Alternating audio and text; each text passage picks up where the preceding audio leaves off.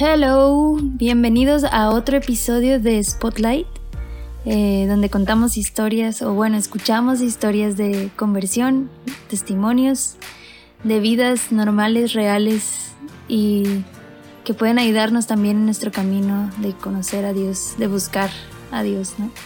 El día de hoy vamos a escuchar la historia de Valentina.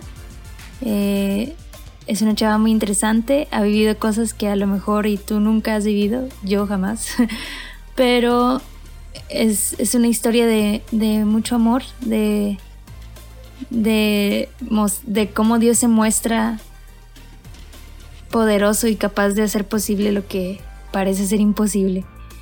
Pero realmente es una historia muy, muy bonita. Eh, entonces, pues sin más, los invito a que lo escuchen. Es un episodio un poco más largo que otros, pero vale muchísimo la pena escucharlo hasta el final de verdad. Y sin más, los dejo para que disfrutemos de esta historia.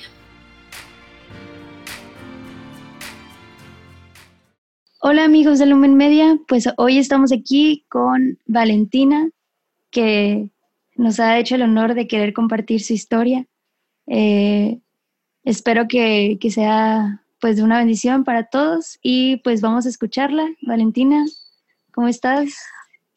Hola. ¿Qué onda?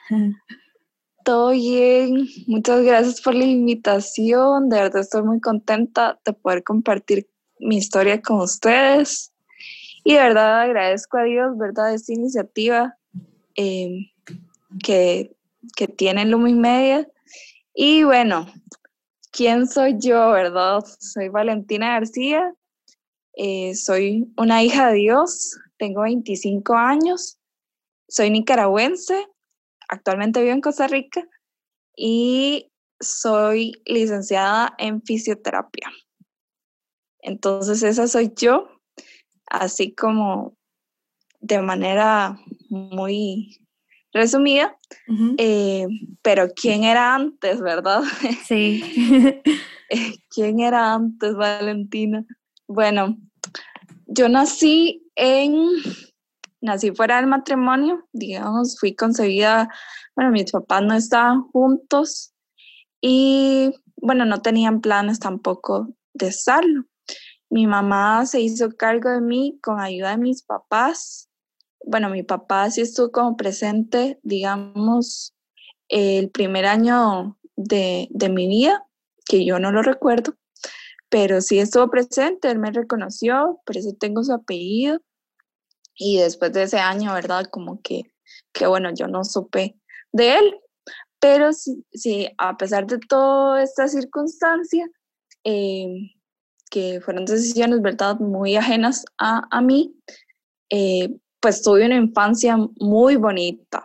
Me, acuerdo mucho y, y, me alegro cada vez que recuerdo mi infancia porque, bueno, mi abuelo jugó un papel súper importante en mi vida. Eh, mi abuelo fue esa figura, ¿verdad?, de, de amor paterno y a pesar de que yo estaba muy consciente de que no era mi papá, pues él llenó ese, ese lugar, ¿verdad? Fue mi héroe y, aprendí muchas cosas. Él eh,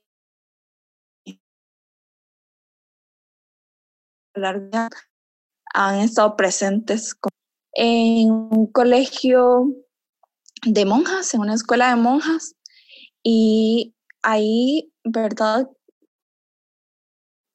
Eh, la, la las monjas eh, son las misioneras del Sagrado Corazón de Jesús, que lo fundó Francisca Cabrini. Entonces es como muy misionero, ¿verdad? Todo. Y ahí fue como mi, digamos, el primer chispazo que tuve con, con la misión, digamos, con una misión general. Digamos, yo no tenía conciencia de, de, un Dios cercano ni, ni nada por el estilo pero sí, sí me encantaba como las misiones y, y estaba en un grupo infantil que se llamaba Infancia Misionera y verdad fue muy bonito, iba a campamentos y... Y eso sería toda tu primaria. Es que luego aquí es diferente. Colegio puede ser cualquier. Eh, sí, fue toda mi primaria. Ok. Fue toda mi primaria. Y dices, antes de estar ahí, antes de las monjitas, ¿realmente tú y Dios o Dios no era o sí, tu familia. Bueno, por lo regular las abuelitas, ¿no? Son las que sí, inculcan, pero. Mis sí, mis abuelitos, em, pues, eran muy, muy, muy católicos, digamos, muy conservadores, pero era un, digamos, muy de nombre, digamos, nunca nos perdíamos ninguna misa de precepto, pero no, no estábamos como muy, como ellos sí, sí buscaron como que, bueno, y mi mamá también, ¿verdad? Que estudiara como un colegio eh, que me inculcara, ¿verdad? En, el catolicismo y así, y, siempre estuvieron como muy ahí para recibir los sacramentos, ¿verdad? Ah, en, este, en esta escuela di mi primera comunión y así, pero sí,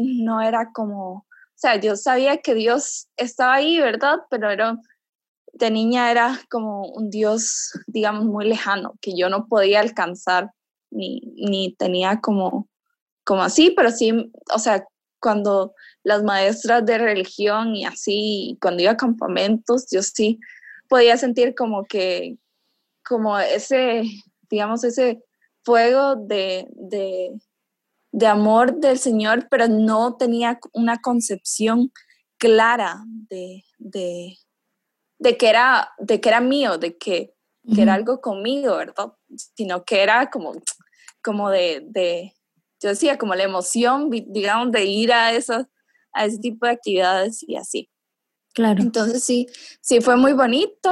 Eh, eh, mi, como te digo, mis, mis abuelitos, gracias a Dios, formaron como muy, fueron pieza muy clave eh, en este caminar. Cuando, cuando terminó la escuela y entró al colegio, a la secundaria, eh, pues mi papá vuelve como a, entrar en la historia, digamos, porque eh, me operaron de, apendicitis y él apareció, ¿verdad?, en el hospital.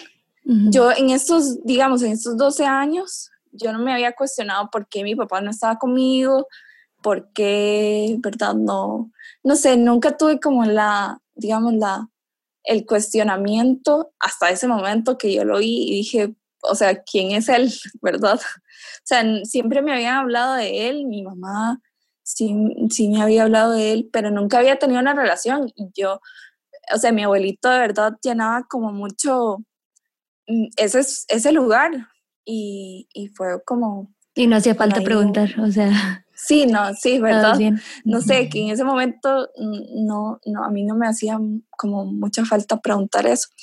Entonces, eh, bueno, entra eh, en esa edad y yo comienzo una etapa de, digamos, de inestabilidad y rebeldía, eh, porque yo no sabía, o sea, no sabía qué estaba pasando y mi mamá siempre hacía una, bueno, ella tomó la decisión, ¿verdad?, de, no darme a un padrastro, a, pesar de que tal vez tuvo alguna oportunidad, pero ella se, digamos, se dedicó completamente a, estar para mí, ¿verdad?, a ser una mamá que, estuviera presente y que no, no, no darme como, como, como eso, no apartarme de, de, no darme como esa experiencia, tal vez hubiese sido buena, pero bueno, es, esa fue la decisión de ella y creo que eso me enseñó a ser una persona fiel a sus convicciones.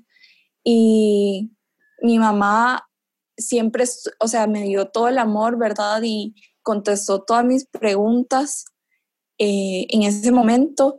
Y, o sea, ella siempre quiso como, ¿verdad? Formar esa familia entonces volvieron como de a, darse como una oportunidad, digamos. Pero yo en ese momento, ¿verdad?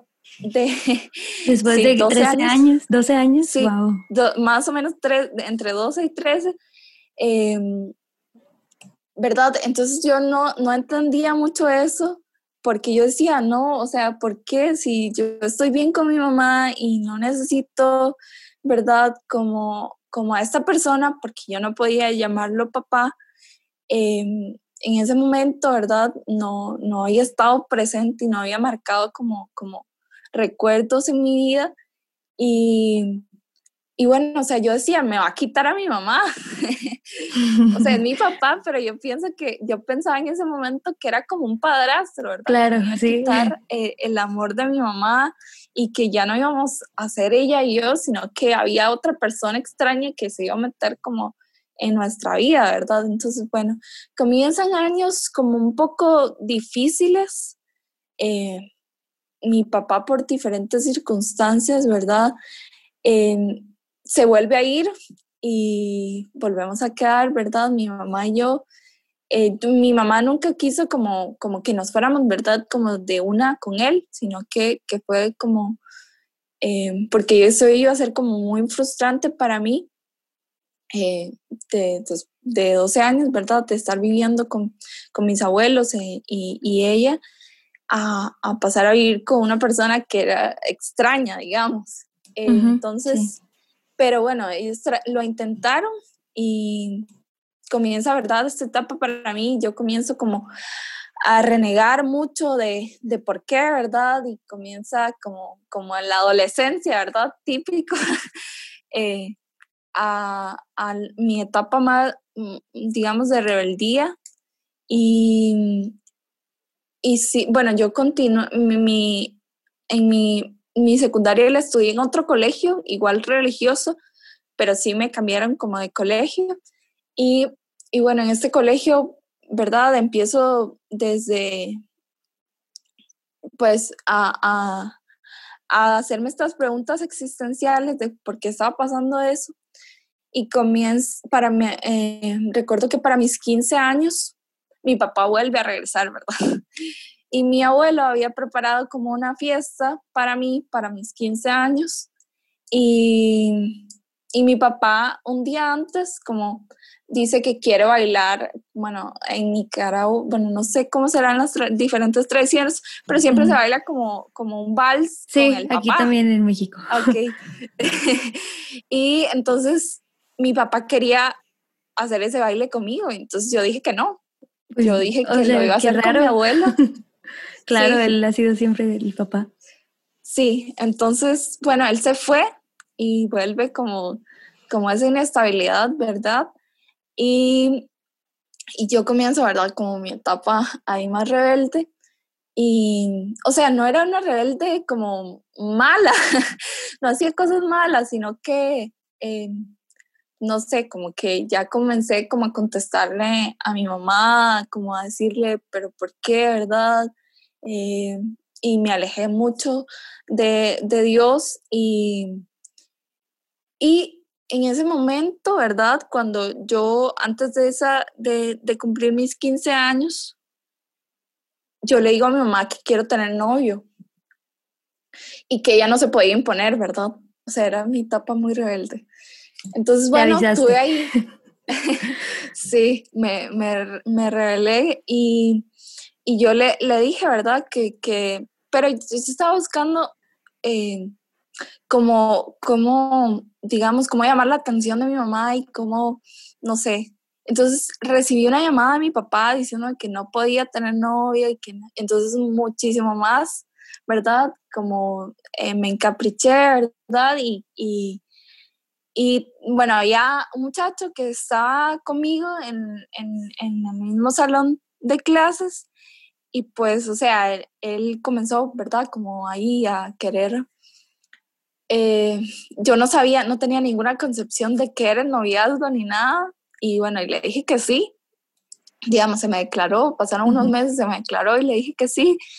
Y, y bueno, la cuestión es que en ese momento yo no cuidé para nada mi corazón y lastimé y me lastimaron y fue como, como ¿verdad? Como ese, ese momento de que eh, voy a hacer lo que me dé eh, la gana, ¿verdad? Porque yo puedo y porque en ese momento yo, yo pensaba como que podía hacer todo lo que, eh, lo que yo quisiera, ¿verdad? Y, bueno, pasar, terminé el cole en este, como en este, digamos, como no, no fueron noviazgos malos, pero sí fueron como, como digamos, como lo llamaríamos como tóxicos. Sea, digamos como que, que dependía de esas personas y dependía de estar con alguien.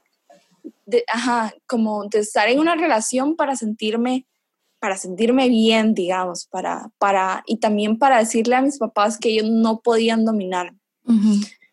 Entonces, digamos que a partir de tus 15 años empezaste a tener novio y, o sea, Bueno, los terminaba y, y, y, entraba a otra relación. Ajá. eso fue como. Sí, o sea, no, quería saber si no era como el noviazgo el mismo toda la no, no, secundaria. No, no, no. Ah, ok sí, fueron como de esos noviazgos, no sé, de adolescentes, como claro, que sí, sí. que uno decía noviazgo, pero la verdad no sé cómo llamarlo, era como una relación ahí como media, muy enfermiza y así, ¿verdad? Como muy dependiente. Entonces, bueno, la cuestión es que, bueno, eso fue como de, de mis 15 años hasta que, digamos, hasta mi mi último año del colegio, eh, sí, del colegio. Y bueno, yo todos los años tenía eh, en esta nueva escuela, las hermanas, ¿verdad? Preparaban al final del año retiros, siempre tuve, ¿verdad? Como retiros. Y en, en mis últimos dos años, los retiros los dio, los impartía, ¿verdad? Eh, movimiento angelístico que se reunía en el colegio, que es eh, Jóvenes al Servicio de Cristo. Eh, en Nicaragua, como el, el, movimiento evangelístico se llama así, ¿verdad? Entonces, pero yo no sabía nada, ¿verdad? No sabía absolutamente nada de, de ellos y bueno, o sea, iba por, porque era un requisito.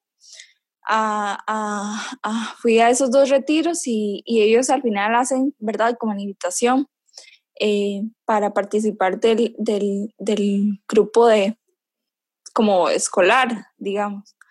Como para ya unirte a su grupo. Ajá. de algo más constante sí, o algo así. Ok. Sí, pero, pero bueno, o sea, yo como que eh, fui a alguna reunión, pero estaba en ese momento como que, que no, ¿verdad? Entonces, mis, mis últimos dos años de, de, la escuela, ¿verdad? Tenía mis papás vuelven como a, intentarlo otra vez, una tercera vez, ¿verdad?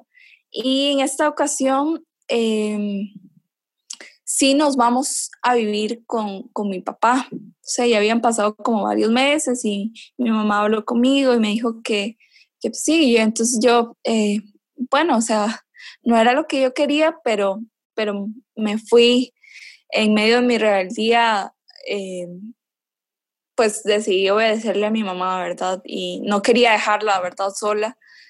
Y entonces me fui con ella y sí fue, fue, fue un, digamos, fue, fue muy, un golpe muy duro para mí porque yo estaba acostumbrada a estar con mi abuelo y tenía una relación muy, muy cercana con él y, y fue muy dura la transición. Pero, pero bueno, ellos no mis papás todavía no, no lograban como establecerse como en una relación, digamos, formal. Y, y bueno, regresamos, ¿verdad?, a, a, vivir con mis abuelos. Y yo termino el colegio, ¿verdad? Y yo este, mis opciones para, yo he elegido estudiar medicina, ¿verdad? Y hago el, en, en Nicaragua, ¿verdad? La univers bueno, en la universidad estatal en la que yo quería estudiar, ¿verdad? Se hace un examen. Entonces yo, yo hice ese examen y bueno, no, no pasé, ¿verdad? Por, por cosas no clasifiqué en, en medicina y solo había puesto medicina. Entonces, bueno, entró a una universidad eh, privada y en este año, ¿verdad? De, de la universidad privada, mi mi prima, eh, que es muy cercana a mí, entra al movimiento, eh, a este movimiento evangelístico al que yo no le había, eh, no le había puesto ninguna atención en algún momento.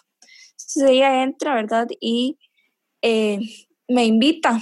Entonces, bueno, yo soy muy cercana a ella y en una de esas, ¿verdad? Como que yo le digo, bueno, está bien, no voy a perder nada, ¿verdad? Y fui y, y me gustó mucho, la verdad, eh, me gustó mucho, fue, eh, creo que ese era el momento más clave, digamos, porque yo estaba pasando por muchas cosas, estaba muy frustrada en ese momento porque no había clasificado en la carrera que quería y yo quería estudiar en esa universidad, ¿verdad? Y bueno, toda la situación que estaba a nivel familiar, ¿verdad? De mis papás, de que sí, de que sí, que no y que no sé qué, bueno. Entonces, a los, eso eh, fue cuando tenía 10, iba a cumplir 17 y en ese año mis papás, ¿verdad? Como que, bueno, se reconcilian nuevamente y esta vez como que yo les dije, ¿verdad? Yo o sea, esto fue después de ya vivir juntos y que no funcionara y... Sí. bueno, esa es la cuarta, ¿no? Más o menos. Sí, esta es la cuarta. Sí, ok.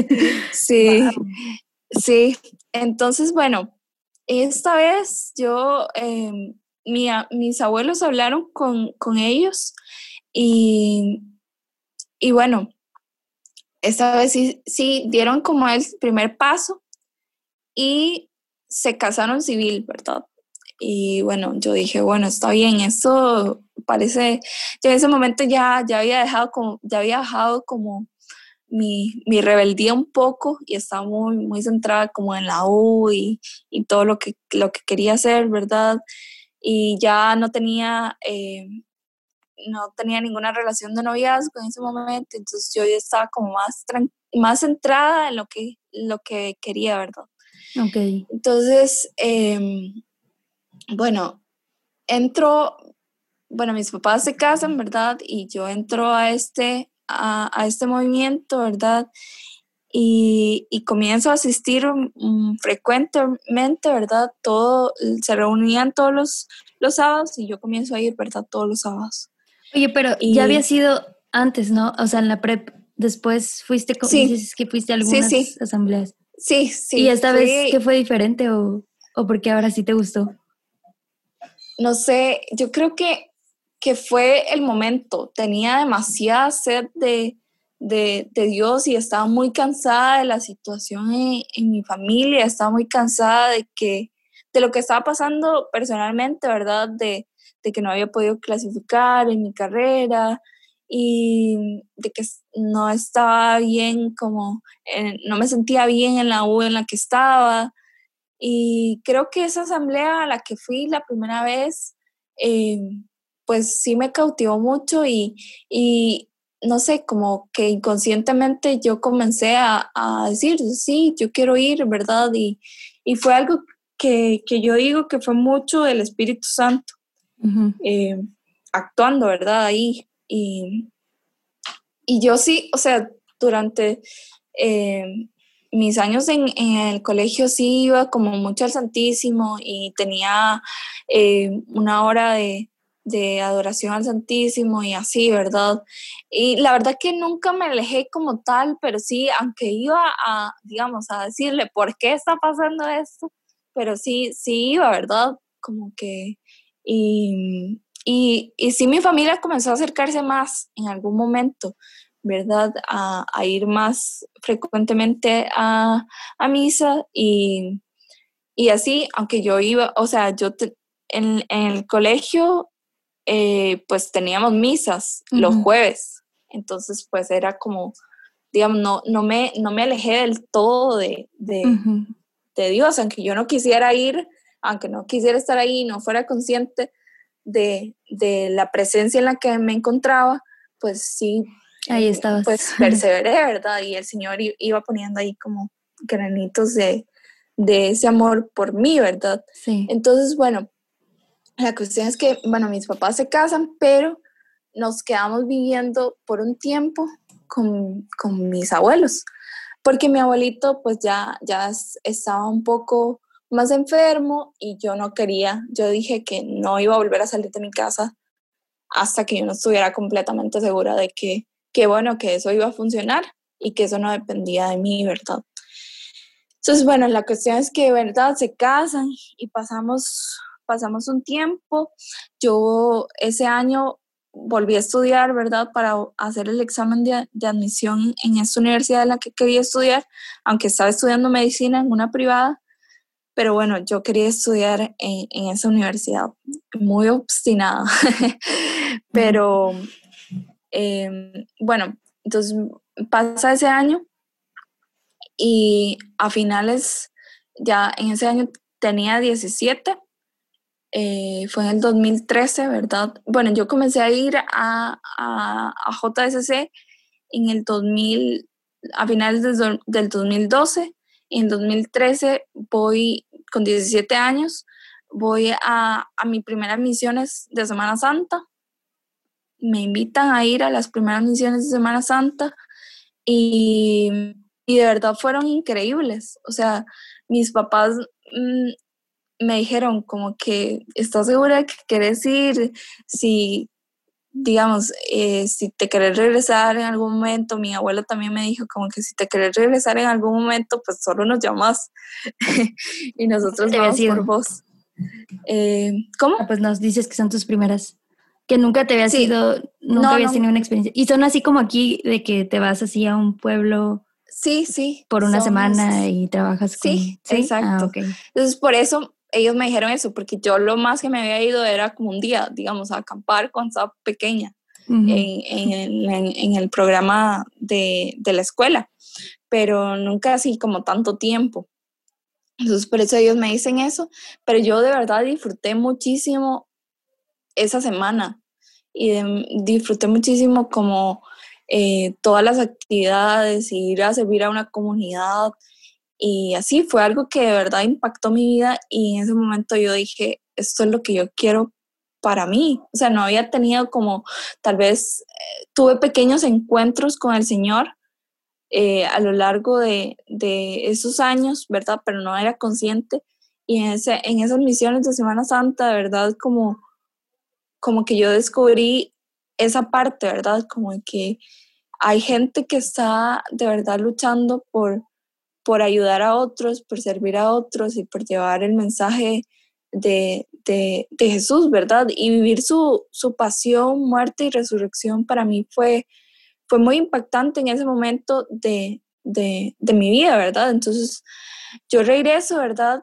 De, de estas misiones y comienzo a ir, ¿verdad? Muy fielmente a las asambleas de, de JSC y bueno, mis papás en ese momento ya estaban como más estables y en bueno, de ahí como que me invitan a algunas asambleas de la comunidad, ¿verdad? Como para que yo conociera, mm, nos, nos invitaban, ¿verdad? Como a algunas asambleas de la comunidad al movimiento. O sea, de, te voy a interrumpir un poquito. Sí. JSC pertenece a la comunidad de Nicaragua. Es como sí. su misión. Ok. Eh, sí, porque sí, sí, sí ahí, ahí ya no dije eso. Entonces, bueno, eh, eh, sí, JSC es un movimiento evangelístico de una comunidad, ¿verdad? Que está en Nicaragua, eh, que se llama la Ciudad de Dios. Entonces, pero, ¿verdad? Ellos parte de como un apostolado que tienen era dar los retiros en los colegios, ¿verdad? Uh -huh. Entonces por eso me dieron el retiro de ellos y por eso yo tuve un primer acercamiento que, que no aproveché, digamos, como que no fue, no me llamó mucho la atención en ese momento.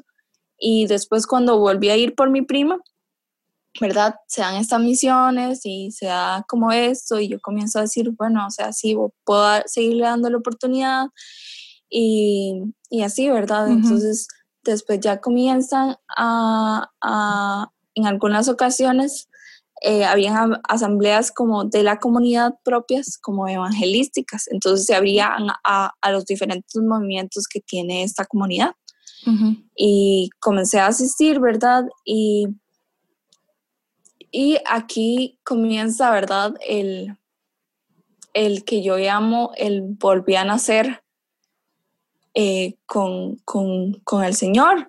Uh -huh. eh, como el Señor se lo, como Jesús se lo dice a, a Nicodemo, ¿verdad? Volví, volví a nacer por, por el Espíritu Santo. Entonces, bueno, comienzo a asistir a esas asambleas y recuerdo que un, un hermano, eh, un matrimonio de la comunidad oró por mí en una de esas asambleas y recuerdo que, que el, el, el, esposo, ¿verdad? Me dice, em, vieras que yo siento como que del Señor que está construyendo un castillo de fortaleza en tu vida. Ese momento yo, ¿verdad? No entendía, no entendía para nada lo que me estaba diciendo. Y, y para ti, ese tipo de oraciones así de que personas random que no conoces oraran por ti, era ya era algo que te había tocado antes o, o era una experiencia completamente nueva? Era una experiencia completamente nueva. O sea, yo de verdad cuando fui a, mi, a la primera asamblea, me llamó mucho la atención de que, o sea, la primera asamblea de JSC, digamos. Yo creo que eso fue algo que no, no, no, no, como que al inicio me hizo frenarme un poco eh, cuando, cuando, o sea, cuando estaba como en la prepa, digamos. Eh, y, pero después hubo algo como que me llamó mucho la atención en ellos de, de cómo alababan a Dios y cómo hablaban en voz alta, que yo dije, o sea, estas personas de verdad tienen algo muy raro, ¿verdad? Sí, digo, para los que no, muchos de los que nos escuchan ya conocen este tipo de comunidades carismáticas o grupos juveniles como MCU, pero por si hay alguien que no, eh, este es un grupo carismático y entonces el, el carisma, la manera en la que se ora es así, levantando las manos, orando en voz alta, eh, donde lenguas, donde este, canto inspirado, orar unos por otros, muy pentecostés estilo. Sí. sí, nomás así un, un paréntesis si hay alguien que no, no le haya tocado todavía.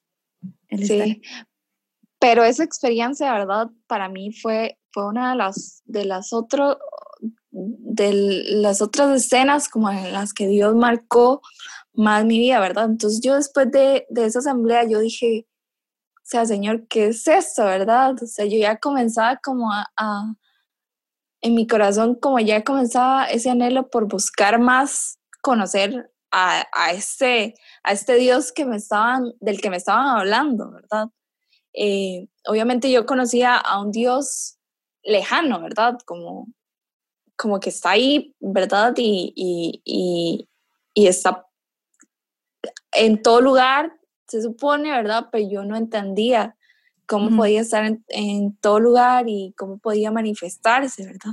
Yo comienzo, ¿verdad? Un proceso como de, de conocer y, y, así. Entonces, en ese momento, ¿verdad? Que él me dice eso, yo digo, bueno, ¿qué será eso, verdad? Voy a tener un castillo. y de ahí se viene un, un, un, un montón de pruebas que yo digo que son las torres de ese castillo. Eh, en ese año, en el 2013, eh, cuando yo comienzo a acercarme más a, la comunidad y así, incluso, bueno, recibo la invitación sorprendente de, hacer un proceso de iniciación en la, en la vida comunitaria. Eh, me invitan a formar parte del sector juvenil y en septiembre de ese año, mi abuelo comienza a tener más problemas de salud, ¿verdad? Eh, yo todavía estoy viviendo con mi mamá y mi papá en la casa de mis abuelitos y como, digamos, ese año, como eh, como en junio, más o menos, mis papás están buscando casa, ¿verdad? Porque ya está más estable y pues ya habían pasado como, como un tiempo eh, de, muy bueno, ¿verdad? Como de que ya habían como, digamos, tomado la decisión de estar juntos y de intentarlo, ¿verdad? Y de hacer las cosas bien esta vez. Y entonces, bueno, comienzan a buscar una casa, ¿verdad? Para, para que nos, nos fuéramos a vivir. Y bueno, la cuestión es que como en agosto, digamos, nos mudamos y mi abuelo comienza como a, a, desmejorarse Y en, en septiembre de ese año, ¿verdad? Eh, en una madrugada, eh, mi abuelo falleció. Y yo, eh, entonces, bueno, ahí comienza, ¿verdad? Como una fase dura para mí, porque yo le, comienzo a reclamar a mi papá de que me había sacado de la casa y que los últimos días de mi abuelo yo no había podido estar con él, ¿verdad? Y como que eso hizo que lo que habíamos ganado como en que yo pudiera, accediera, ¿verdad?, a vivir con ellos, eh, a que nos fuéramos de, la casa de mis abuelitos em, y a darle una oportunidad a él como padre, pues yo en ese momento sentí como que, como que él era el culpable, ¿verdad?, de que yo no, había, no, no hubiera mm, estado como en ese momento de, para decirle el último adiós a mi abuelo. Entonces, bueno, pasaron, ¿verdad? Y, y yo igual comencé como eh, a aferrarme más a este, a este estilo de vida, ¿verdad? Y, y acepté la invitación a la comunidad y me llenó mucho, la verdad. O sea, fue un momento muy duro para mí. Eh, yo ese año volví a hacer, ¿verdad? Como el examen. Eh, y fue muy, muy difícil porque no clasifiqué, ¿verdad? Pero ya había hablado como, eh, y había decidido como que sí iba a buscar otras opciones, que no me iba a, que si yo quería estudiar en esa universidad, ¿verdad? Y no podía clasificar en medicina, pues yo iba a estar abierta como que a, a otras opciones. Y casualmente eso lo hablé con eh, una de las personas con las que lo platiqué, ¿verdad? Fue con mi abuelo. Entonces el Señor me llevó a estudiar fisioterapia, ¿verdad? Eh, y, la verdad como que Él lo puso muy claro, fue como una de las primeras cosas que, que el Señor ahí me, me, ayudó y me como a, a entender, ¿verdad? Como que no era medicina lo que Él quería para mí, y mucha gente tal vez se pregunta, o sea, ¿cómo, ¿cómo estoy yo tan segura de que eso era algo que venía de Dios?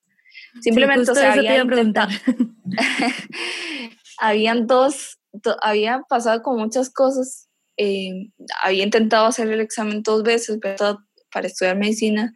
Y, y, y bueno, o sea, como que yo dije, puedo abrirme la oportunidad a, a ver otras carreras y una carrera que resonó mucho como fue, fue fisioterapia y estaba entre fisioterapia y nutrición.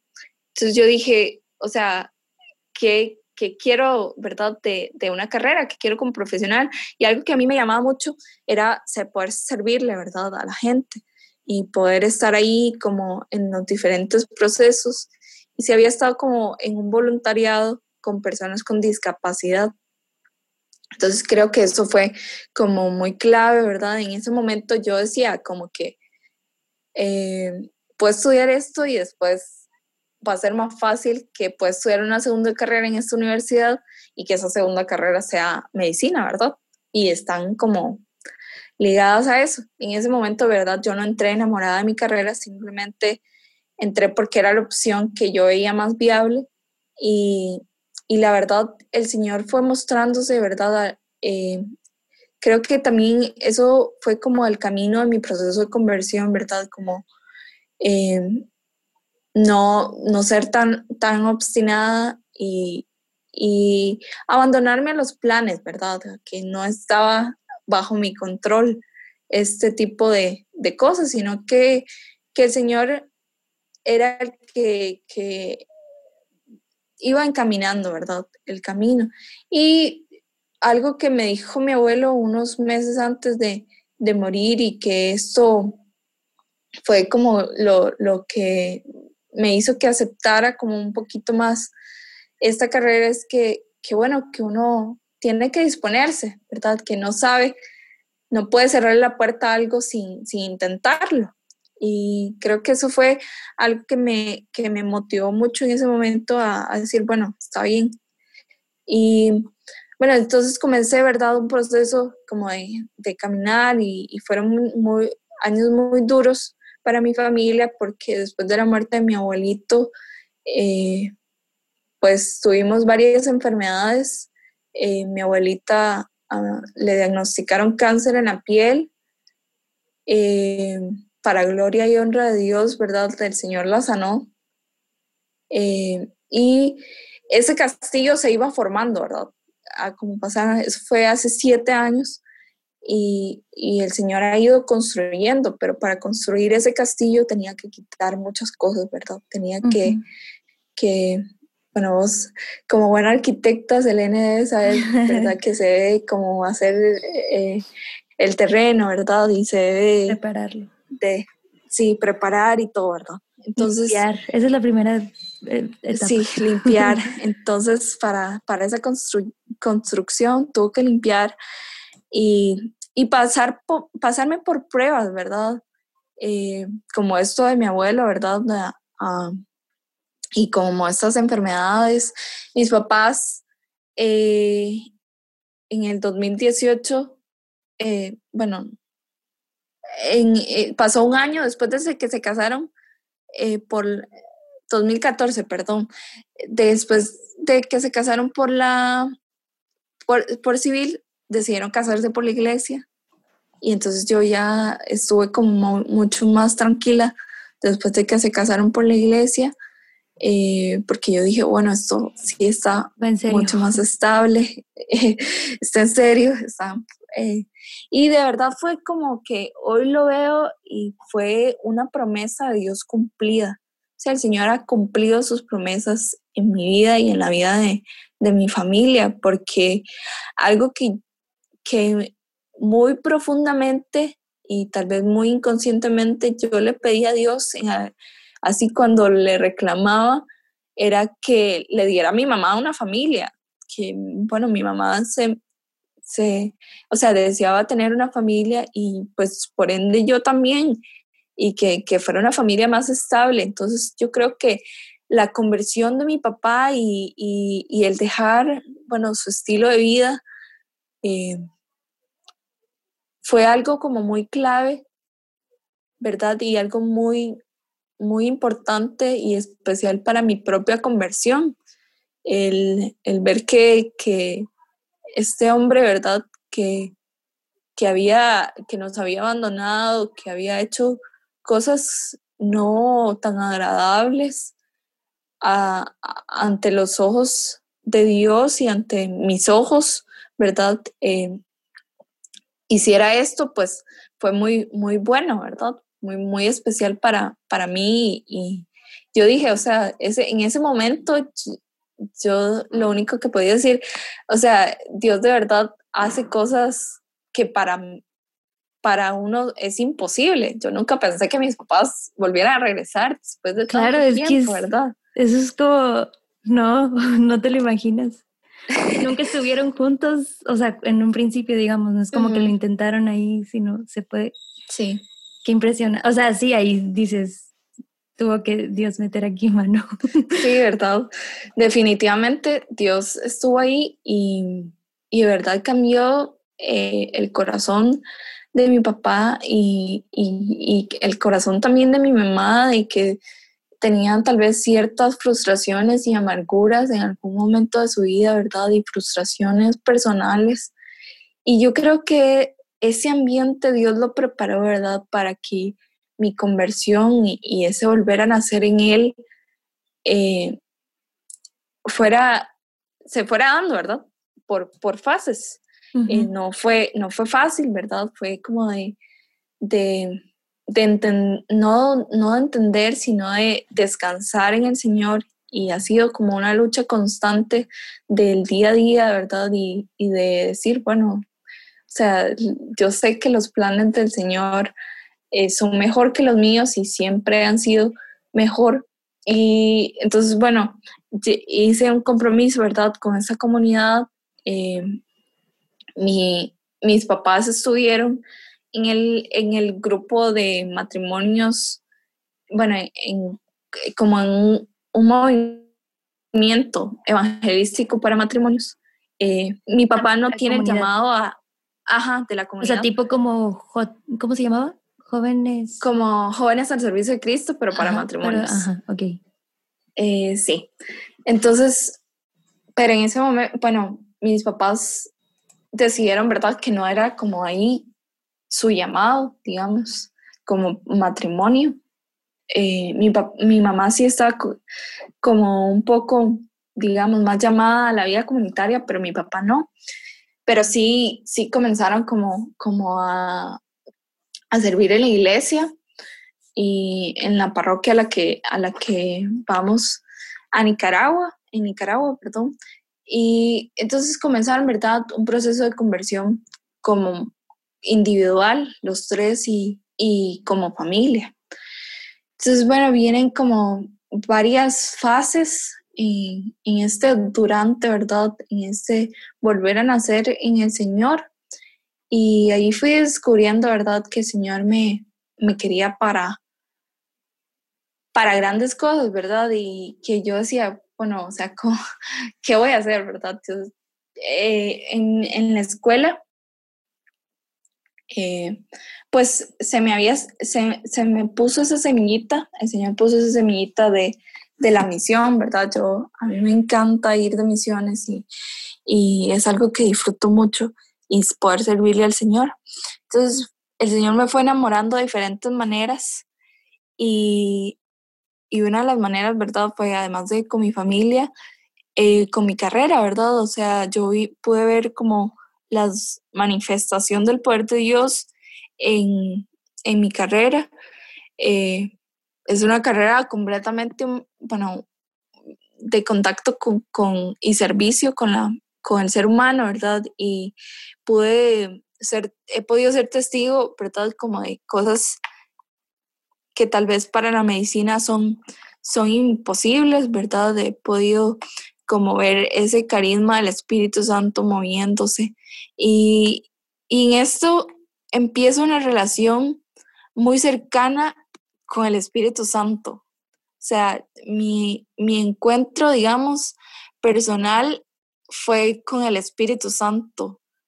Em, y es muy curioso porque mm, varias personas me dicen como que, pero ¿por qué el Espíritu Santo? Bueno, no sé, fue como ese fuego que siempre había habido en mi corazón de, de, que, de que Dios estaba ahí, ¿verdad? Y que me, me hizo hacer cosas como, como que me encaminaron hacia Él, ¿verdad? Y solo el Espíritu Santo puede llevarte y puede guiarte en, este, en ese camino, ¿verdad? Y puede darte esa fortaleza para que el Señor construya ese castillo.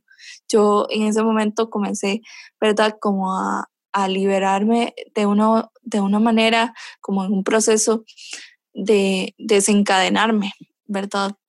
Y, y bueno, en ese durante fueron muchos, muchas cosas, tuve personas que me apoyaron mucho, ¿verdad? Como para para este proceso y para entender muchas cosas, pero creo que sin el Espíritu Santo yo no hubiera como, como abrazado tanto este carisma, ¿verdad? Este, esta, esta característica que tienen estas comunidades de orar en voz alta, de, de abrirse a la acción del Espíritu Santo. Creo que si yo no hubiera tenido personalmente ese, esa, esa visión del Espíritu Santo, pues no, no sé, tal vez la historia sería distinta. Eh, entonces comienzo, ¿verdad? Como en ese caminar con el Espíritu Santo y comienzo a ver el poder que tiene. Y eso me lleva a, a, a vivir una serie de experiencias, digamos, de alto impacto en Nicaragua. Y en ese momento el Señor me hace el llamado a hacer la brecha. Eh, en el 2016 hubo un alto impacto en la comunidad de Chontales, en Nicaragua, que se llama Cristo Resucitado, que es una comunidad hermana de, de estas comunidades que les hemos hablado. Eh, entonces, bueno, en, esa, en, en, ese momento es como la segunda vez, digamos, que yo, alguien me dice, eh, algo del Señor, ¿verdad? Como esta, este, esta persona, ¿verdad? Que me dijo, el Señor está construyendo un castillo de fortaleza en tu vida. Entonces yo siento, ¿verdad? En una de las de las charlas que o sea, en campamento, interrumpir otra vez. La actividad de alto impacto, me imagino que fue como una conferencia o algo así. ¿O que fue? Sí, fue una, una conferencia campamento, digamos. Ok, que tú ya estabas en la em, universidad. Sí. De universitarios en Honduras. Sí, yo estaba en la universidad ya, ya estaba estudiando fisioterapia, estaba eh, en, como en mi tercer año de la carrera, creo, segundo, por ahí. Em, y bueno, en ese momento yo escucho, ¿verdad? Como hablar de la brecha y... Que decirte un año de eh, misiones pasa, a otra comunidad. Sí, que decirte un año de misiones a otra parte.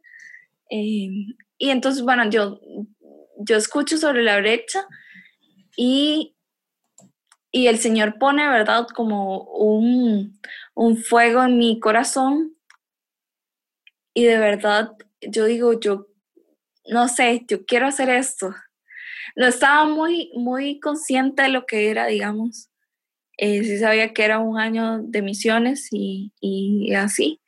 Yo comienzo, ¿verdad? Como que a, a comentárselo a mis papás y, y yo digo, o sea, tengo tres años para, ah, para ahorrar para esto, ¿verdad? bueno, la cuestión es que mis papás no estaban como completamente convencidos de eso, de que, que era lo mejor después de terminar la U pero bueno, yo continué, ¿verdad? Los años pasaron eh, y seguí en esa comunidad, ¿verdad? Y seguí creciendo y formándome eh, en el Señor. Y en el 2018 eh, tengo la oportunidad de hacer un verano en misión en Costa Rica. ¿Verdad? Un verano en misión es como, son dos meses que te vas ¿verdad? Entonces mis papás accedieron como que, bueno, te puedes ir a eso. Y en ese momento yo ya había terminado, digamos, la U, pero me faltaba como tener, eh, hacer como la defensa de mi proyecto de graduación. Entonces, en ese momento, ¿verdad? Em, voy, eh, eh, bueno, vengo a Costa Rica de misiones y, el Señor vuelve a poner, ¿verdad?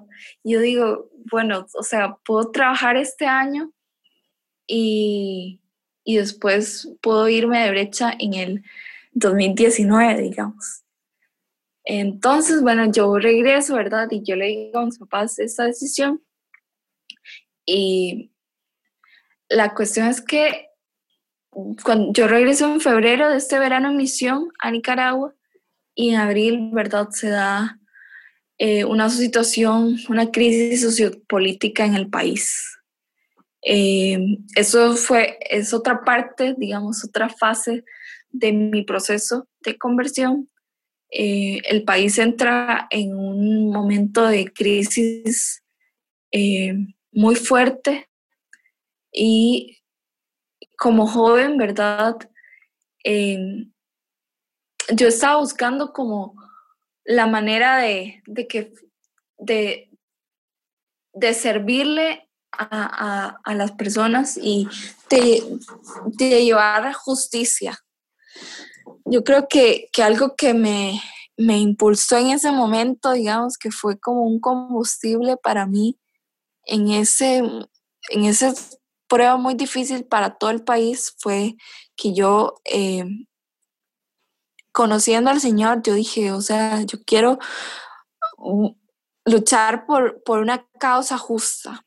Entonces, eso me lleva a, a servirle a, en una iglesia. En ese momento Nicaragua estaba pasando por una situación de verdad muy, muy difícil, muy dura.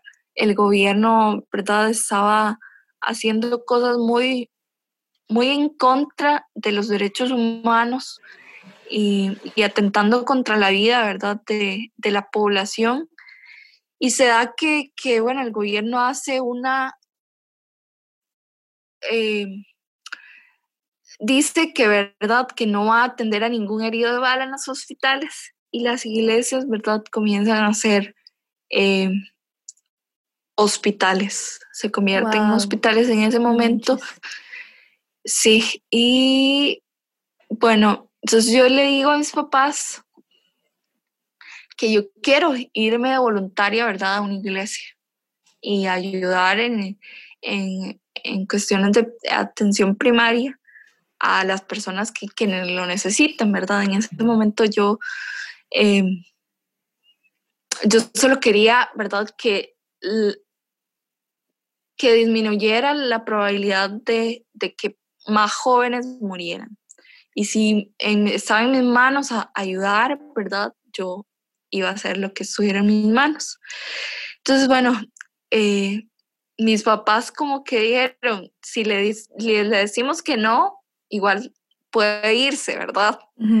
Eh, entonces, ellos decidieron cómo apoyarme y estuve en una iglesia eh, apoyando y ahí viene una prueba un poco difícil, digamos, porque veo morir a un joven, eh, llegó, ¿verdad? Lo llevaron un herido de bala y yo digo, bueno, ¿qué está pasando a mi alrededor, verdad? Es como vivir de verdad la, una persecución, ¿verdad?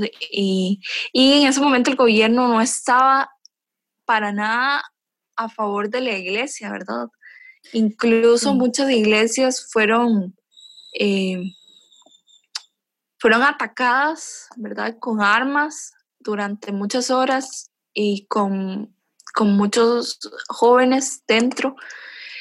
Eh, y hubieron intervenciones, ¿verdad? De, de, muchos, de tanto de los fieles como de, de la conferencia episcopal.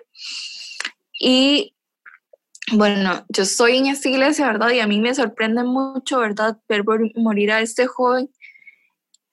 Y algo que, que fue muy impactante para mí fue que eh, yo tuve que decirle al familiar que había muerto y que no habíamos podido, ¿verdad? Él ya, ya iba muy mal en ese momento y, y bueno, o sea, este, falleció, ¿verdad? Y el Señor me dio la fortaleza, ¿verdad?, de irle a decir, ¿verdad?, al familiar que, había fallecido.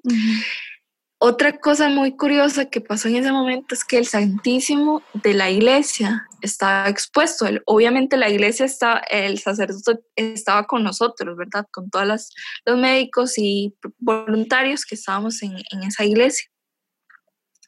Y, ¿verdad? Le, eh, oramos por, por, este joven, ¿verdad? El padre pudo darle unos segundos antes de morir la extrema emoción y, ¿verdad? Después orar por él.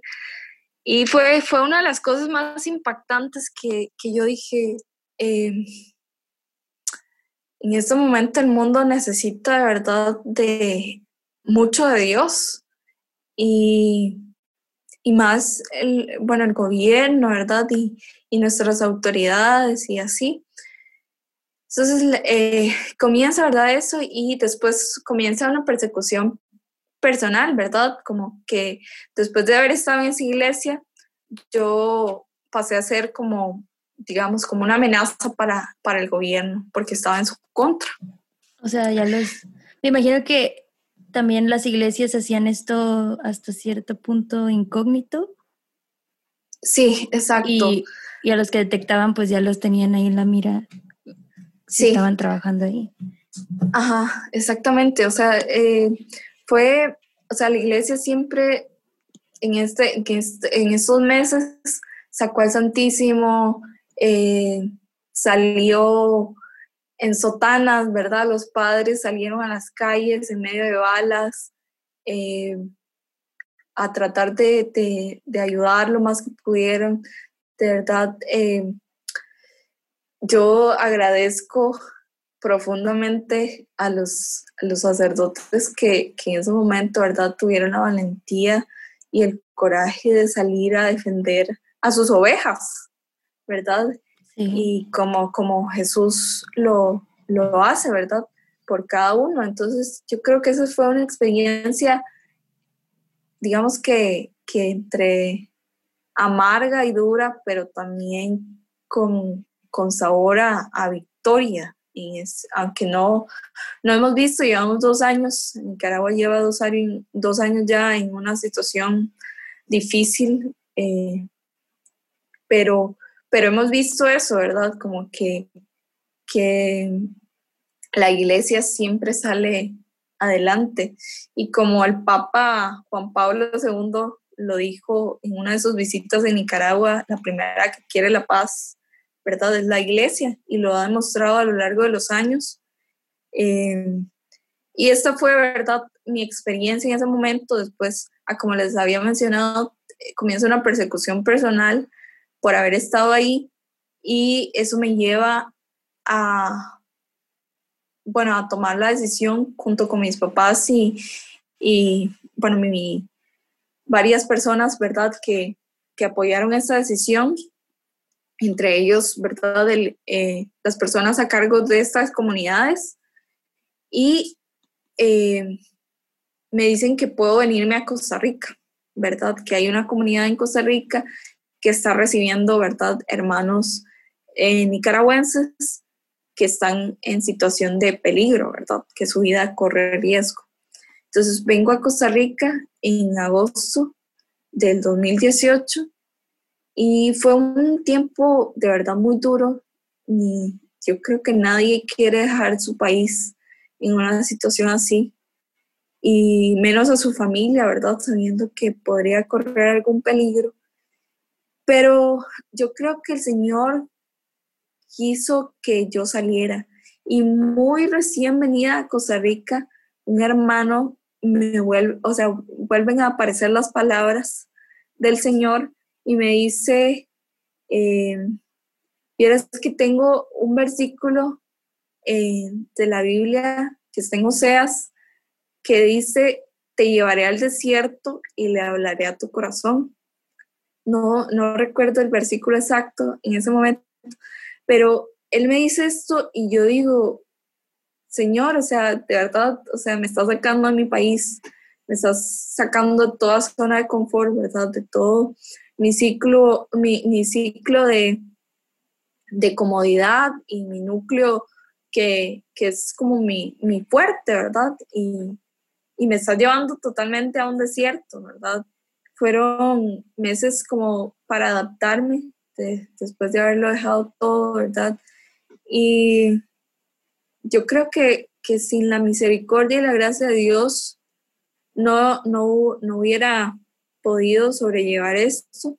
Sí vine en un estado de, digamos, de depresión por, haber dejado tan abruptamente mi, país y de duelo. Viví un duelo eh, que no, tal vez no, no lo viví de, la mejor manera, porque, que bueno, aquí no, solo conocí a mi escuadrón y a las personas que habían estado en el verano misión eh, que había hecho ese año, ¿verdad? Que había, acababa de, hacer. Entonces no tenía como con personas, digamos, como que, que yo dijera, voy a sentirme en mi casa y voy a sentirme como con mi familia. Pero eso es algo que el Señor eh, fue poniendo como, porque eso es, eso es una característica de, vivir en comunidad y es el sentirse como que tu hermano es su familia en cualquier circunstancia, a pesar de que no lo conozcas, ¿verdad? Y eso es, eso es algo, un regalo, ¿verdad? Que, yo le agradezco a Dios y una promesa cumplida de, del poder vivir plenamente en comunidad. Y bueno, tuve personas como que me apoyaron mucho y que estuvieron muy pendientes, ¿verdad?, de mí en ese momento. Y a finales de ese año, el Señor me vuelve a sorprender y hay una oportunidad de hacer la brecha aquí. Y yo digo, o sea, o sea, yo, yo hablé con, con uno de los siervos, ¿verdad? Y yo le dije, pero yo no tengo los recursos para poder pagar esto, ¿verdad? En este momento no, no puedo, ¿verdad? Pero mi corazón está dispuesto y si el Señor este es el momento que quiere, tal vez no esté en las condiciones, eh, digamos, como emocionales más óptimas, pero aquí estoy, ¿verdad? Y decidí hacerlo, ¿verdad? Y, la comunidad que me necesitaba en ese momento, pues gracias a, Dios, ¿verdad? Eh, podía suplir como los gastos de, este año de brecha. Y, fue otra promesa cumplida del Señor, ¿verdad? Para cuando, cuando surgió todo este conflicto en Nicaragua, me imagino tú ya habías descartado la brecha o... digo, todo seguía, se me imagino. Seguía en mi corazón, digamos, pero yo decía, es algo imposible, no voy a poder hacerlo eh, según lo planeado, ¿verdad? Claro. Eh, aunque yo ya había hablado como que, que, que, bueno, el 2019, ¿verdad? Y así, y, pero no, era, era una cuestión sumamente imposible porque, que bueno, por todo lo que estaba pasando, ¿verdad? Y entonces, bueno, llego eh, a, me dan esta oportunidad, ¿verdad? Que fue un regalo y una promesa cumplida del Señor, porque yo una de las cosas que me cuestioné en, cuando el Señor volvió a decirme este mismo año en el BEM, en el verano de misión, sobre el llamado a la brecha, yo decía, pero no tengo los recursos y mis papás no me van a apoyar y tengo que trabajar, ¿verdad? Entonces, eh, una de las cosas que yo sentí es que confiara, ¿verdad?, en la providencia de Dios. Y, y claramente, o sea, el Señor lo cumplió así, tal cual. Él, él fue el que proveyó, ¿verdad?, los recursos y, cumplió otras, otra promesa en mi vida y construyó otra torre en el castillo, ¿verdad? Y bueno, viví una brecha, ¿verdad? Que, que también ha sido parte clave de, de mi proceso de, de, conversión, un proceso que ha sido duro y constante, ha sido como perseverar, ¿verdad?, en Él y conocerlo a Él y descansar en Él. Eh, pero ha sido un proceso de todos los días, ¿verdad? No ha sido una cuestión como que así, eh, ya, soy, soy totalmente convertida, porque es algo completamente como, es un proceso, ¿verdad? Sí. Entonces, eso, eso ha sido como todo mi durante, la brecha fue algo increíble, algo que, donde el Señor me regaló muchas cosas dentro de ellas el poder a disponer mi corazón a un proceso de discernimiento eh, vocacional, ¿verdad? Después de haber vivido como una etapa muy desordenada de, relaciones de, noviazgo, digámoslo así, por ponerle, eh, por describirlo de alguna manera, pues el Señor me lleva a cuestionarme, ¿verdad? ¿Cuál es mi llamada? ¿Dónde me quiere? Y, cómo me quiere, ¿verdad? ¿Para qué me quiere? Eh, y qué puesto sobre todo eh, tengo en su reino. Por eso cuando me, me, presenté dije que era hija de Dios, ¿verdad? Y eso sí, una verdad que ha ido eh, calando, ¿verdad? a lo largo de, de, ese tiempo, de ese tiempo en Costa Rica, que ha sido ese desierto, ese escuchar el corazón eh, y escuchar la voz de Dios en, medio de tal vez tiempos de soledad y, de estar alejado de, la familia y, de abandonarse, ¿verdad?, al único que puede darte todo y darte la protección. Entonces, bueno, después de mi, en ese tiempo de brecha, yo lo disfruté mucho, ¿verdad? Y hice, o sea, el Señor de verdad me pasó por fuego toda esa tristeza que yo traía de, de, de pues, la situación que estaba pasando en mi país. El Señor la fue como sanando, ¿verdad? Llevé un proceso de sanación, eh, que es un proceso como en que oran, ¿verdad? Constante por un periodo de tiempo por, para que el Señor te, te sane, ¿verdad? Y te libere emocionalmente, ¿verdad? Y, y entonces en este proceso, ¿verdad? Junto a este proceso llevé este, un proceso de discernimiento vocacional que me ayudó mucho a, a encontrar la verdad de, de mi Señor, a, ver qué era importante, ¿verdad? Y que todas esas cosas de tal vez cosas de abandono, ¿verdad? Y, y sanar, ¿verdad? La relación con mi papá, eh, no las hubiera podido lograr si el Señor no me hubiera sacado de Nicaragua. Obviamente hoy lo veo con otros ojos.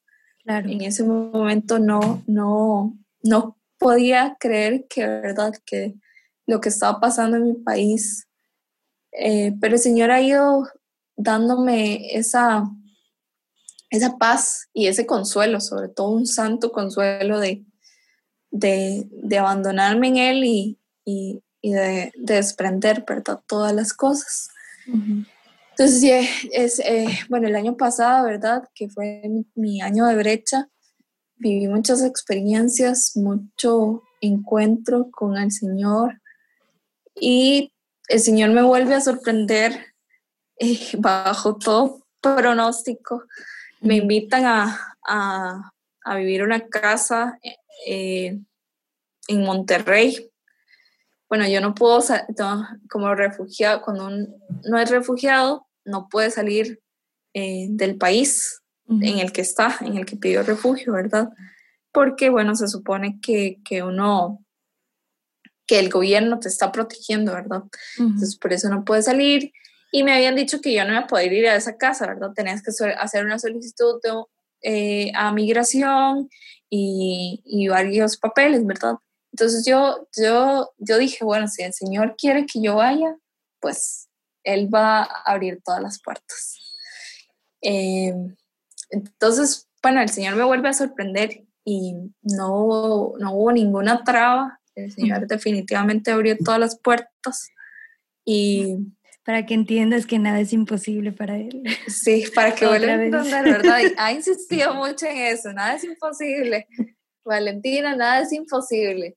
Entonces el Señor vuelve, ¿verdad?, a sorprenderme de esta manera y puedo ir a Monterrey y vivo eh, una experiencia que también me ha, ha sido como muy clave para, para comprender, ¿verdad?, el amor que el Señor me tiene, eh, el amor y la fidelidad que, que, Él ha tenido a lo largo de mi vida y que Él ha estado conmigo desde antes que mis padres me concibieran, de que Él me, ha pensado, ¿verdad? Y, me ha llevado a, a todos, me ha pasado por todos los lugares y me ha llevado a todos los lugares que él ha querido por su amor, por su amor por mí, ¿verdad? Y, y hoy, hoy en día, ¿verdad? Viendo atrás todo lo que ha pasado, ¿verdad? Y, y antes de, de, eh, de aceptar esta, esta invitación, yo, yo me había preguntado, ¿verdad? ¿Cómo, cómo es, cómo, cómo ha sido Dios y cómo voy a poder pagarle todo el bien que me ha hecho. Porque definitivamente solo su amor y su gracia y, y su fidelidad han podido como que pase por todas esas cosas tan, tal vez tan difíciles o, o tan duras para, para de verdad enamorar mi corazón y, llevarme como a, salirme de todos los esquemas que, en algún momento yo pensaba, eh, el cuestionarme la, mi vocación y mi llamado ha sido como que, bueno, yo, yo ya tenía como, como, digamos, visualizada o por cómo me, cómo es la cultura en Nicaragua, yo decía como que no hay otra opción, ¿verdad? Más que casarse. Pero encontrar otras opciones no es, es abrirse, ¿verdad? A que el Señor te, te conquiste definitivamente, ¿verdad? Y que Él sea el primer, el primer, esa primera piedra, ese primer pilar en cualquier camino que querrás tomar. Y algo que, que ha sido muy curioso en este tiempo de en estos últimos meses, en este año, en esta pandemia en la que estamos, ¿verdad? Otra ha sido, tu castillo. Sí, ha sido otra torre, ¿verdad? Que yo he disfrutado mucho, la verdad, yo no sé, pero yo, yo he disfrutado un montón este tiempo porque ha sido como una, digamos, unas vacaciones con el Señor. Y ha sido como eh, un retiro y de verdad es vivir en ese desierto y que Él hable profundamente a mi corazón. Y he podido como descubrir que, que sí era una buena persona, pero que lo que anhela mi corazón es ser santa, que lo que mi corazón de verdad busca es, es mi patria celestial.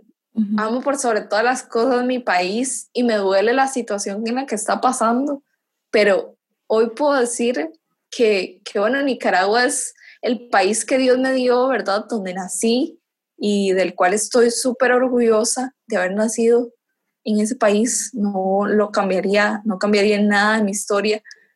Eh, pero lo que mi corazón realmente anhela, pese a todo, pese a lo que pasa en Nicaragua y, a, lo que pase mañana, es estar en, mi, patria celestial, anhelo la vida eterna. Eh, y eso creo que solo el Señor te lo puede dar y solo el Señor puede conquistar eso por todo lo que he pasado y por todo lo que mis experiencias, ¿verdad? Y ver una persecución hacia los cristianos y, hacia lo justo, hacia las diferentes causas humanitarias justas, ¿verdad? Que está viviendo el mundo y yo digo, yo de verdad quiero luchar por ser santa. Y en ese tiempo de, pandemia que, bueno, este año yo, uno de mis, de mis propósitos era, ¿verdad? Como hacer eh, hacer eh, más ejercicio. Esto es algo que no les conté más adelante, pero yo practiqué taekwondo por mucho tiempo, eh, por mucho, mucho tiempo, como que más de 15 años, oh, desde muy pequeña hasta la universidad y pues por diferentes circunstancias tuve que dejarlo, prioridades más que nada. Y, yo cuando vine aquí a Costa Rica, yo no, o sea, no podía, no, no había un ejercicio o un deporte que, que, que me motivara, digamos. Y ahora estoy, ese año dije, bueno, voy a comenzar a correr. Y de verdad el correr ha sido como, como poner, digamos, en acción eh, la carrera de la fe, la carrera que es nuestra vida, ¿verdad? Y por todos los baches que he pasado y por todos los caminos y cuestas y altos y bajos eh, que ha pasado en estos 25 años, hoy, hoy correr para mí es, es ir con Jesús, ir acompañada con, con el que, que está conmigo, con el que ha sido fiel, con, con el que nunca me ha abandonado, jamás me ha faltado nada en esos 25 años yo sé que, lo imposible ante mis ojos es posible para Él. han sido pruebas tras pruebas en las que Él me ha dicho, esto es imposible, ¿verdad? Pues crees que es imposible, pero para mí no, ¿verdad? Y eso ha sido como mucho el amor que el Señor me ha tenido a lo largo de estos años y el amor que me tiene y que me tendrá, ¿verdad? Siempre. Amén. Que es algo que espero que nunca mi corazón llegue a dudar, y, de verdad como que, disponer, disponer mi corazón a ese encuentro, esta vez con Jesús, acompañado con el Espíritu Santo y una sana relación con el Padre, pues me ha llevado a esta conversión en la que hoy estoy y, de verdad yo creo que estoy, estoy loca por ser santa, estoy loca por, por la vida eterna, por las cosas del Señor y sobre todo por darlo todo por, por el reino del Señor. Yo creo que es, que es ahora, que es hoy cuando, cuando más el mundo lo necesita, que seamos sal, que seamos ese, ese sazón que, que dé eh, el sabor a, este, a esta tierra, que seamos luz, ¿verdad?, en medio de la oscuridad. Y yo tuve muchos momentos de, de oscuridad, ¿verdad?, a lo largo de mi vida y momentos en los que, que todo lo veía gris, pero hoy lo veo con los ojos de la fe y, y, y de verdad solo Dios, o sea, a mí me, impresiona ver eh, como quién era antes y quién soy ahora. Nunca pensé como que el Señor parece una transformación tan grande en mi vida y ha sido como el Señor nunca violenta, ¿verdad? Sino como que Él va transformando de poco a poco según nosotros disponemos el corazón. Y, y me ha encantado, de verdad, me ha encantado montarme en esta montaña rusa con él y construir este castillo que, que es el mismo en mi vida. Entonces, esta, esto es como mi historia. wow, qué impresionante. Y lo que viene. sí, lo que viene. Ahorita, ahorita que decías eso de ser luz y ser sal, y como creo que ese es un llamado que lo tenemos desde siempre, pero ahorita en estos tiempos llevarle esperanza al mundo, a un mundo que ya, o sea, vive sin esperanza porque está bien difícil vivir con esperanza sin Dios. Me acordé de una homilía de un sacerdote que estaba escuchando el, ayer. Y empezó a usar también la bueno, no analogía, pero sí tomó como este concepto de la pandemia y decía, causemos una, aprendamos de algo esta pandemia, esta pandemia dijo, esta maldita pandemia, seamos igual de contagiosos, pero creemos una pandemia de amor y una pandemia de esperanza, llevemos esa luz y eso que nosotros hemos vivido de primera mano, cada quien tenemos nuestra historia y algunas historias se parecen, algunas historias las podemos relacionar y mira, eso me pasó a mí también, que es por eso que estamos haciendo esto, pero es, es momento de, siempre ha sido momento, pero ahorita creo que el mundo necesita que seamos bien explícitos en decir, es Jesús, es Cristo, Él es la respuesta, Él es la esperanza, Él es lo que da la vida. Y como dices, pues sí, tener nuestros, nuestra mirada puesta en nuestra verdadera patria, a donde de verdad pertenecemos, ¿no? Y eso pone todo en su lugar.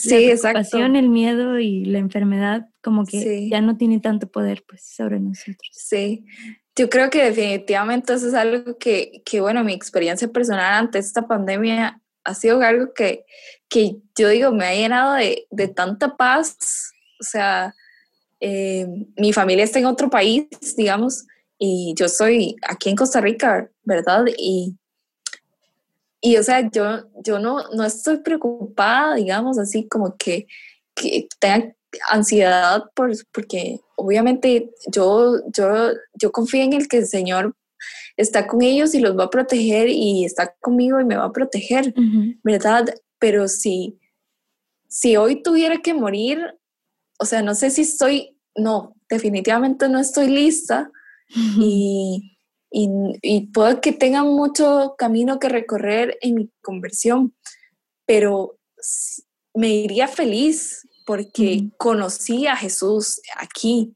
¿verdad? y, pude servirle lo, más que he podido, ¿verdad? y, lo conocí así como personalmente, porque Dios es personal, ¿verdad? Dios está conmigo, está con vos, está con todos. Y yo creo que esa es la esperanza, ¿verdad? Esa es la esperanza de la vida eterna, es la esperanza de que, que de la resurrección, ¿verdad? Dios sacrificó tanto porque sacrificó su vida y la dio con todo amor, ¿verdad? Para que nosotros tengamos, ¿verdad? Como, como ese anhelo y, y eso es, es, un anhelo que, que que contagia, que uno quiere como que todo el mundo, ¿verdad? Tenga ese, ese deseo de conocerlo, de amarlo y, de entregarse plenamente a él, ¿verdad? Cuando uno se entrega eh, en plenitud, digamos, a, a, él, como que las cosas del mundo ya no son como lo dice la Biblia, ¿verdad? Ya no son de tanto agrado eh, para, para uno, porque, o sea, con Dios lo tenemos todo, ¿verdad? Y, y, y, y, este Pentecostés ha sido como, a pesar de que ha sido diferente, como todo lo que ha pasado en este año, eh, pero por lo menos a mí me ha llenado de una alegría porque es, ha sido el tiempo en el que más he valorado cosas que me parecían tan cotidianas, que daba tan por sentado como es la Eucaristía, como que había exposición al Santísimo, había adoración perpetua y, ¿verdad? Muchas cosas que ahora hoy no tengo, digamos, no tengo físicamente, pero sí están en mi corazón. y, y, y, eso es, yo creo que eso es lo que, lo que Dios quiere decirnos en esta pandemia, que, que hay esperanza, ¿verdad? Y que Él está ahí, que, que, él, que Él está con nosotros. Entonces, es demasiado impresionante. Es otra cosa imposible ante nuestros ojos. Otra cosa, sí, que no es imposible para Él. Bueno, pues Valentina, muchísimas gracias por tu historia, gracias por, por abrirte, por abrir tu corazón y compartirlo. Y bueno, ya para terminar, siempre les, les pregunto si hay algo que quieran decir, o sea, como un comentario final o algo que tú le dirías a alguien que a lo mejor está en su proceso de conversión o apenas como poniendo atención a esas llamadas que hace Dios, que tú les quisieras compartir, o puede ser también algo que a ti te haya ayudado en ese, en ese momento. Eh, no sé, al, puede ser algo muy práctico como, ah, pues empecé a leer la Biblia todos los días o o algo como, no sé, ir a un grupo.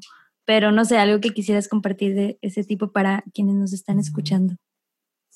Ok, eh, bueno, yo creo que la primera cosa o acción que podrían tener es disponerse, o sea, no, no, no negarse como a, alguna invitación, digamos. No, uno no pierde nada, la verdad y gana muchísimo.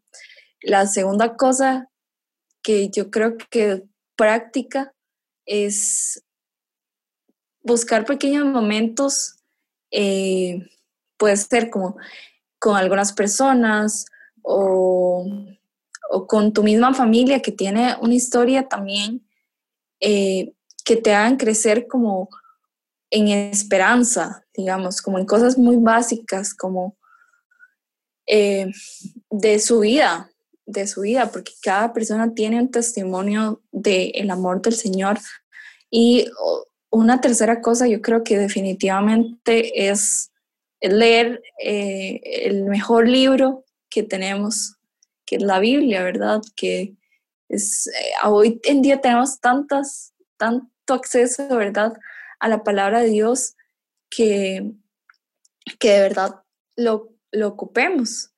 Y yo creo que un mensaje que, que a mí me, ha servido es como escuchar, ¿verdad? Como la, historia de, las personas que me rodean y abrirme a, amarlos. Yo creo que una, algo en lo que el Señor se va, de lo que el Señor se vale para, para conquistarnos es a través de, ese hermano o esa hermana que, lo crees como que, ay, es el santurrón y así.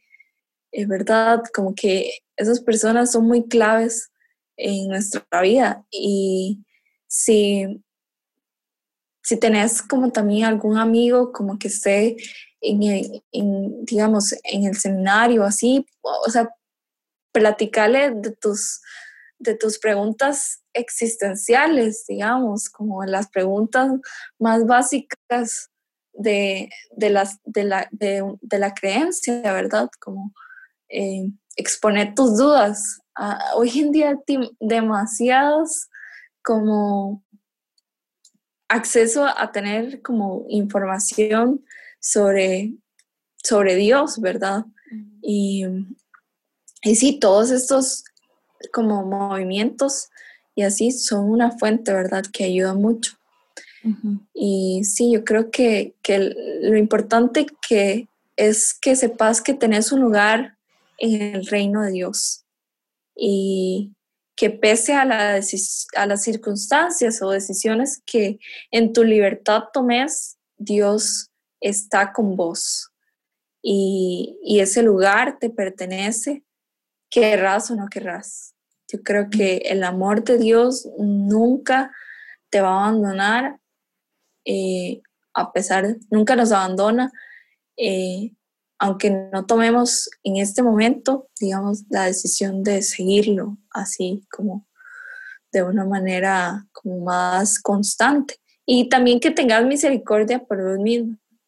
Eh, sí, muy importante. Bueno, por uno mismo, porque es un proceso, es un proceso que, que lleva su tiempo, eh, que es doloroso en algunas circunstancias, pero que en compañía de, Dios, de este Dios del amor y de la vida, pues uno lo, lleva más, es más llevadero, ¿verdad? pero sí, eso sería mis, mis aportes. no, pues ya bastante con tu historia. Pero gracias, muchas gracias Valentina. Muchas gracias por por tus sí a Dios y por compartirnos con nosotros cómo Él ha hecho posible tantas cosas. Y pues bueno, este, yo creo que aquí vamos a dejarle. Eh, pues ahí hay muchas historias. Si sigan escuchando, cada semana estamos subiendo otra o estamos tratando. y este, pues nada, síganos en las redes sociales, por favor, compártanlo la verdad, no es que queramos ser famosos o algo así o virales. Queremos que, que puedas tener un encuentro con Cristo. Y si tú conoces a alguien que a lo mejor alguna de estas historias le puede servir, pues compárteselo. No, etiquétanos si quieres, pero si no, no importa. Ese no es el punto. Pues bueno, aquí cerramos. Que tengan una bendecida semana, un bendecido día en lo que estén haciendo. Y nos escuchamos o nos hablamos la próxima semana. Dios los bendiga. Bye bye.